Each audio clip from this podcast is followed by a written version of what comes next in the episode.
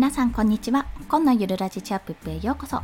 このラジオは収益の仕組み化への挑戦とスキルで稼いでいくお話をしております。はい。ということで本日のお話は目標には数字を入れるべき3つの理由についてお話をします。まあ、これはですね、よく言われてることなので、いやー、知ってるわいって思われる方多いと思います。まあ、そういった方は全然聞いていただかなくて大丈夫ですが、まあ、なんで目標に数字を入れた方がいいのかと疑問に思った方、もしよろしければ具体例を交えてお聞きください。ということで、この放送のポイントを早速お話しします。1つ目が数字を入れると具体的になる。2つ目は大きな目標のための小さな目標が作れる。そして3つ目が今自分がすべき行動が見えるというところです。これ3つの理由もそうですし、3つのステップですね、3ステップになっておりますので、こちらについて1つずつ解説をしていきます。まあ、これはね、実際に例を出した方が多分分かりやすいと思うので、そちらをお話ししてしまいますと、まあ、例として、会社員並みに独立しても稼ぎたい、フリーランスで稼ぎたいっていうのが目標だとしますね。そうすると、まあ、その人の会社員並みっていうののレベルにもよるんですけども、まあ、ざっくり月20万にしますね。まあ、そうなると、1年後に月20万稼ぎたいっていうふうにこう数字に表すと、やっぱりより具体的になりますよね。1年後に月20万って考えると、あ今は、じゃあ、今すぐね、今すぐ月20万稼ぐって考えてもいいんですけど、ちょっとそれは難しいかなと思ったので、今1年後っていう形にしたんですが、そうなると、じゃあ月に20万ってどうやったら稼げるのって考えるようになりますよね。で、まあ、クラウドソーシングとか、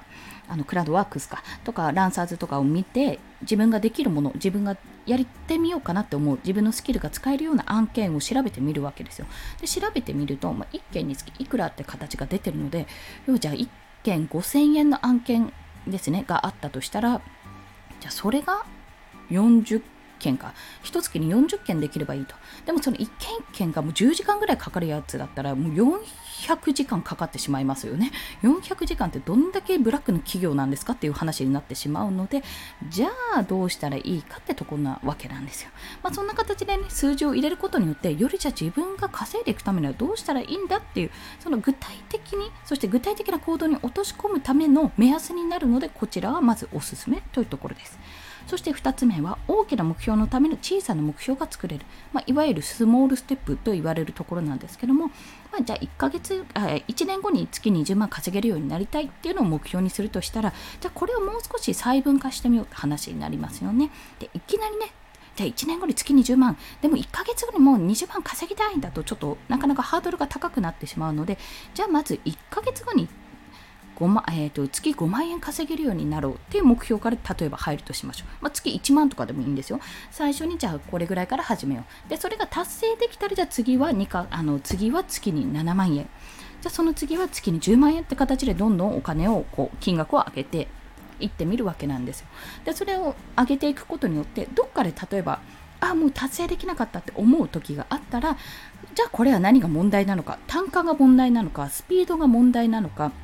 そもそもやってることが問題なのかっていうふうに考えることができますよね。そんなように、まあ、試行錯誤、まあ、挑戦と、何て言うんですか、反省というか、PDCA でしたっけ？自分で考えてやってみて、まあ、検証してもう一度試してみるっていうことの繰り返しでやはり具体的に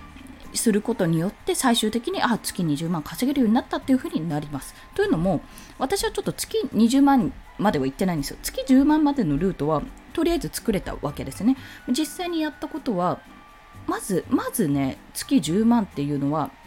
あの月1万から私は入りました。4月の時点で、じゃあ1ヶ月に1万円稼ぐって話をして、どうにもこうにも自分のコンテンツとか SNS だけじゃ全然アフィリエイトとかね、だけじゃ全然稼げないことが判明したから、これどうしたらいいんだろうってなって、まあ、最終的にあのデザインで稼ぐっていう方法を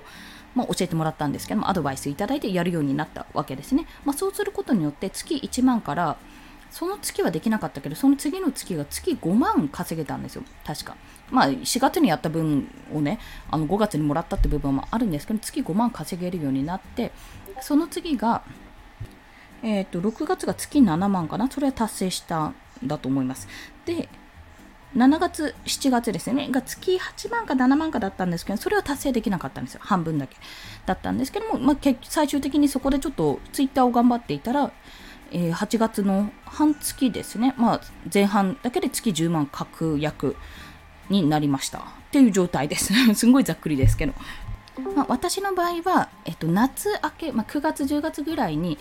あの今の会社とのお話があるのでその時には月10万稼いでもう私辞めますってことをお伝えするように今から始めていたわけですね。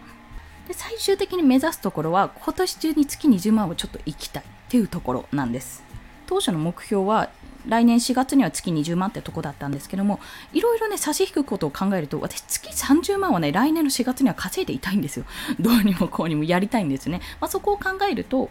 今年中に月20万っていうのはちょっと頑張ってねやっていかなきゃあかんなと思うところなのでそういうふうにあの計算してやっております。でこの目標も自分のスピードとかによってだいぶ変わることもあると思います。なぜかというと私自身まあ本当は来年の4月に月20万と最初掲げてたけどいやもっといけるもっといけるなって感じたので今月30万って自分の中では決めていますしね。逆に言えばあなんか思った以上に稼げないなって思ったらそこは自分で下げることももちろんありなんですよ。確実にいける方法要はねスモールステップなので確実に自分が超えられるハードルじゃないとだんだんやる気がなくなってしまうんですね、まあ、そこがどんどん実践できたらじゃあ次これやるじゃあ次こっちやってみようっていうような形でどんどん前のめり前のめりになれるような目標を立てていくことがここではおすすめです、まあ、この大きな目標のための小さな目標が作れるのでこういった数値化をすることが大事です。まあれですね、ブログとかも1月で10記事書くだったら、そういう風になったら、じゃあ10記事、1記事で10記事だったら3日に1記事は書かなきゃいけないから、毎週何曜日にブログアップするぞっていう風に目標が立てられますよね。まあ、そんな形でやっていくと非常に行動しやすいというお話です。そして最後が、今自分がすべき行動が見える。もうこれ全部言っちゃってるんですけども、そうすることによって、じゃあ今日の自分は何をしたらいい？明日の自分は何をしたらいい？っていうように、どんどん自分の行動が見えてくるわけですよ。そうするとね、何がいいかって、なんかわかんないけど、いろいろやってるっていう状態よりどうしてこれをやんなきゃいけないかっていう明確な目標とか明確なこうタスクっていうのがあるとやっぱりねやる気が出ますしあクリアしたっていうような感じになります。クリアするとやっぱモチベーション上がるんですよ。やる気グーンって上がってくるので継続のヒントにもなります、まあ、継続につながるっていうこともあの効果としてございます、まあ、こういうのを記録をしていくとまあ私なんか文字数、打った文字数とか入力した文字数とか日々記録してるんですが、まあそういったのも、ああ、なんか昨日はちょっと少なかったけど今日はたくさん書けたらうほうほうみたいな感じで喜んだりするので、まあこうやってね、数値化する、目に見えてわかるようなグラフとかにしてねパッと分かりやすくなるような数字にすることによって自分のやる気も上がるし継続力も身につくそんな効果もあるのでもしよろしければお試しくださいというそんなお話でございました。ということで本日は目標には数字を入れるべき3つの理由についてお話ししました。もうざっと言うと数字を入れると具体的になってなんか今日あのどんどんどんどん細分化することによって今日の自分が何をすべきかっていうのが明確に分かるというところですね。こちらがもうやったかやらないかでだいぶ変わりますのでもうぜひまだやったことない方はお試しください。ということで今日の合わせて聞きたいは副業でも独立でも稼ぐために必要な知識っていうのはどうやって得られるのっていうお話をですねあの外部リンクを貼ってさせていただきたいと思いますそれが、えっと、池原さんの無料メルマガですね、噛みました。完全無料メルマガです。仮想通貨じゃない方のメルマガでございます。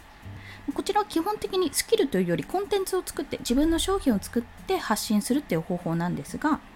結構ねそのコンテンツを作る例えばブログ1記事を作るとかブログ1日3記事書くとかそれが具体的に5万字書くとかねいろいろね結構なんていうの桁違いの内容が書いてあるんですよ池原さんの実績とか聞くと。でもだからこそこうやって積み上げてきた方なんだなってことも実際分かりますので、まあ、そういったノウハウを聞くっていうのももちろんですしなおかつですね順番にこう自分がやりたいことやんなきゃいけないことっていうのも明確にこうなんとか指示じゃないですけど、こうメルマガで伝えてくれますので、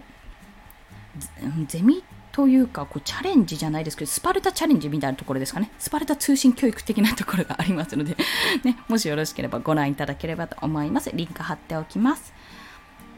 ということで、本日もお聴きくださりありがとうございました。この放送、いいねって思われた方、ハートボタンもしくはレビューなど書いていただけると嬉しいです。また、スタンド FM では1日3放送しております。フォローしていただけると通知が朝昼晩と飛びますので、よろしければフォローもお願いいたします。まあ、そんな感じで私がこの8ヶ月間ぐらいですねどういう変化が起きて、まあ、どういうことをやったらこうなったかっていうのがいろいろちょっとね、第一段階として目に見えてきた部分もありますので、まあ、そういったことは少しずつ共有していきたいと思います。もう少しね、ブログとかの方も力入れて、アフィリエイト収益安定的に入ったよっていう報告ができるように頑張りたいと思います。それでは今日もコツコツ頑張っていきましょう。コンでした。ではまた。